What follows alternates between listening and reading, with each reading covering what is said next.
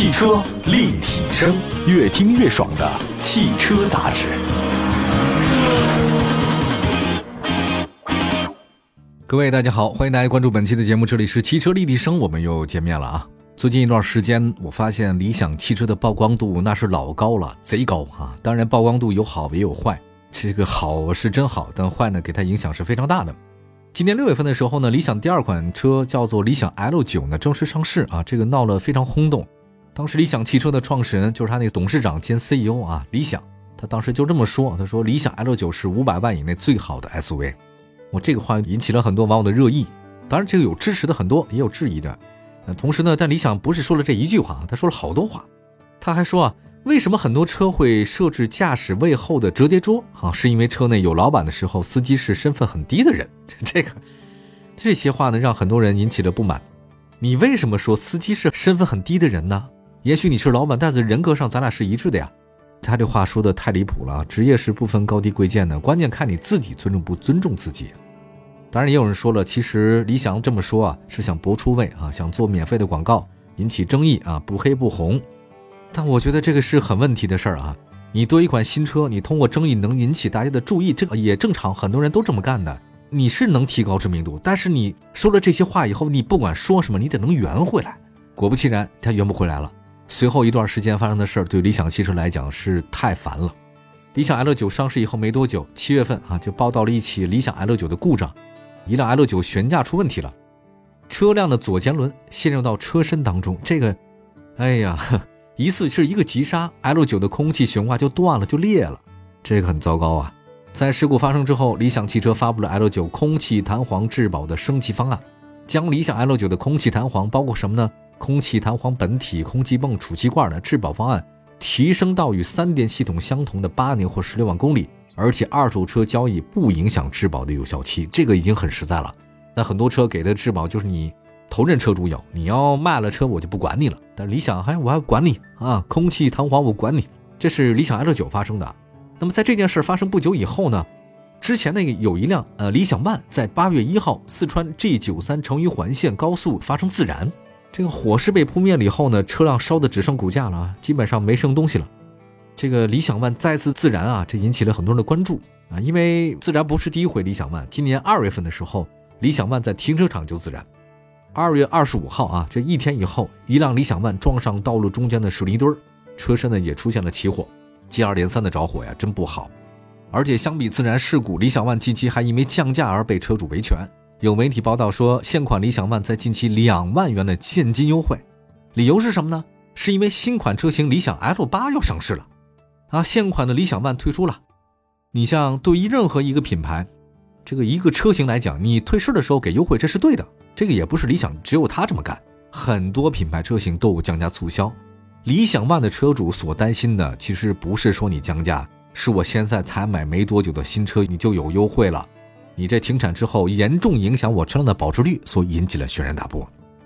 又是自燃，又是空气悬架断掉啊，再加上你又这个不停的降价，反正现在理想的事儿还真不少。包括 CEO 就他们的董事长啊，理想这个说的也比较多。那汽车之家的数据显示呢，理想 ONE 目前的三年保值率呢是百分之五十九点二六，两年是百分之七十点九一，一年是百分之八十二点五七。跟它价格比较接近的丰田汉兰达，其实三年保值率是百分之八十四。哇，天哪！大众途昂低点也百分之六十九，可你理想 ONE 的话呢，才百分之五十九。所以你也从这个数据来看呢，理想 ONE 啊，咱先不说车好坏，它是增程式电动车，但它的保值率好低啊，比那个主流品牌的燃油车和普通混动车型都低。那如果你是一个特别在乎保值率的这个消费者，那你选择理想 ONE 的话，或者选择理想车型，不是太好的一个选择。你买丰田、买大众应该都比它好。所以近期争议特别多啊，理想现在没办法。之前好像销售持续增长的新势力品牌，在八月份出现了销量的大跌。理想汽车公布的官方数据显示，八月份交付量呢是四千五百七十一辆，环比下跌百分之五十六。那事实上呢，在七月份它也出现过环比下跌，只是跌幅不到百分之二十。七月份、八月份连续这么跌下去的话，想再翻本很难呐。对于理想的销量下跌，确实自身有原因的。还有一个就是现在市场上车也多了，以前的话你用增程式就你这么一家或者两家，可现在还有其他家，像问界 M 五、问界 M 七，这也都是啊。对吧？也有很多订单，而且今年八月份问界 M5 的月销量是七千三百七十二辆，已经比理想 ONE 多了，这个对理想 ONE 那都是打击啊。在销量下滑、风波未平的同时，还有一件事让我觉得也是很糟糕的，就是理想汽车总裁套现。理想汽车总裁抛售百万股套现超九千万的消息，在市场上扔下了一个炸弹。事实上，据去年十二月六号开始起，理想汽车执行董事兼总裁沈亚楠多次卖了自己的公司的港股股票。根据证券市场的报道，今年九月份以来，沈总先后两次减持理想汽车。第一次是九月二号。沈亚楠减了四十万股，套现了大概五百多万美金，约合人民币三千六百多万。九月六号再次卖出六十万股的港股，套现七百多万美金，约合人民币是五千四百多万。持股比例原来是百分之一点七，现在降到百分之一点六八。两次共减持了一百万股，套现一千三百多万美金，约合人民币九千多万。那除了这上述的两次减持，沈亚楠自去年十二月开始就不断的卖理想汽车的港股股票。所以卖了已经很多了啊，他现在减持已经超过一亿人民币了。那除了沈亚楠这么大规模的减持自己的理想股票，另外一位理想汽车的非执行董事谁呢？大家常用的美团啊，美团李仁和创始人王兴，他也是理想的股东啊，近期也卖了。港交所的数据显示，三月二十九号，王兴减持四十万股的理想汽车股份，当时股价是每股二十七点三美金。三月底他又卖了几十万股吧，确实卖的都挺多。根据估算，两个交易日内，这王兴合计减持超过一百多万股的理想汽车股份，套现了大概是不到两个亿啊。大概懂的一个道理，就是公司高管啊，在股市上卖自己公司股票，这是他的自己个人自由，也是他的权利，没人拦着啊，只要符合法律就行。但是在上市公司里面，高管董事你最了解你这家公司的发展啊，所以他们的股票买卖行为可能对公司股价产生很深远的影响。您自己都这么不看好吗？所以是不是有问题啊？我们看一下理想的财报，二零二二年半年的财报显示，今年上半年公司实现营业收入一百八十三亿，同比大增；二季度收入八十七亿，也同比大增。但是是这样的，销量数据显示，上半年理想 ONE 累计卖了六万多辆车，经营亏损十三点九二亿，意味着什么呢？意味着每卖一辆他的车就亏损两万三。哎呀，虽然理想给人感觉很火，销量很高，但实际上它不赚钱。我们说完了理想目前的状况啊，再看它下一款新车理想 L 八，这个是理想 ONE 的换代车型，它的出现会让理想变得更好吗？我们马上回来。汽车立体声，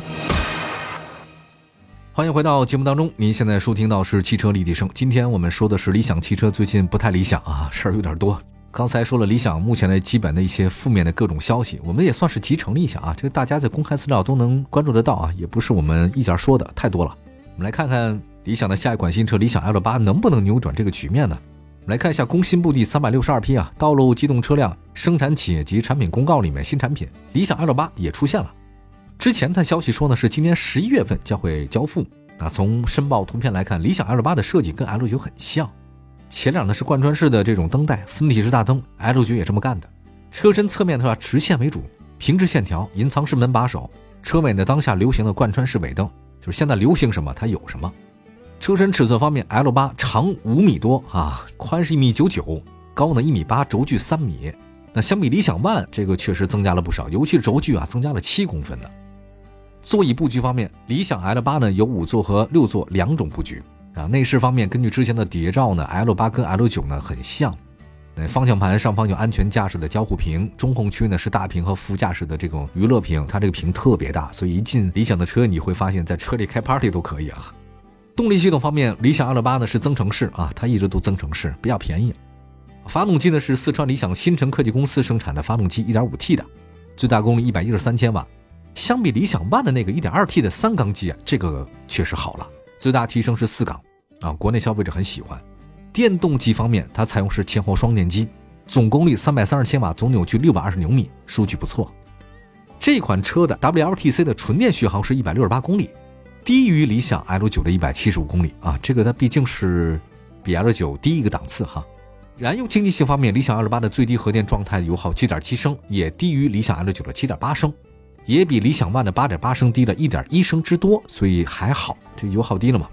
但相比插混车型，理想二八在燃油经济方面没有优势。举例来讲，腾势 D 九中大型 MPV，最低核电状态油耗低到五点九升，所以这就是技术的问题。你是插混还是增程不太一样啊，区别很大。在增程里面，理想做的是不错了。所以这个事儿呢，我就想起了啊，之前大家一直也争论啊，争来争去说的特别多，但市场给了一个答案。那对于消费者来讲的话呢，消费者投票啊，大家看效果嘛。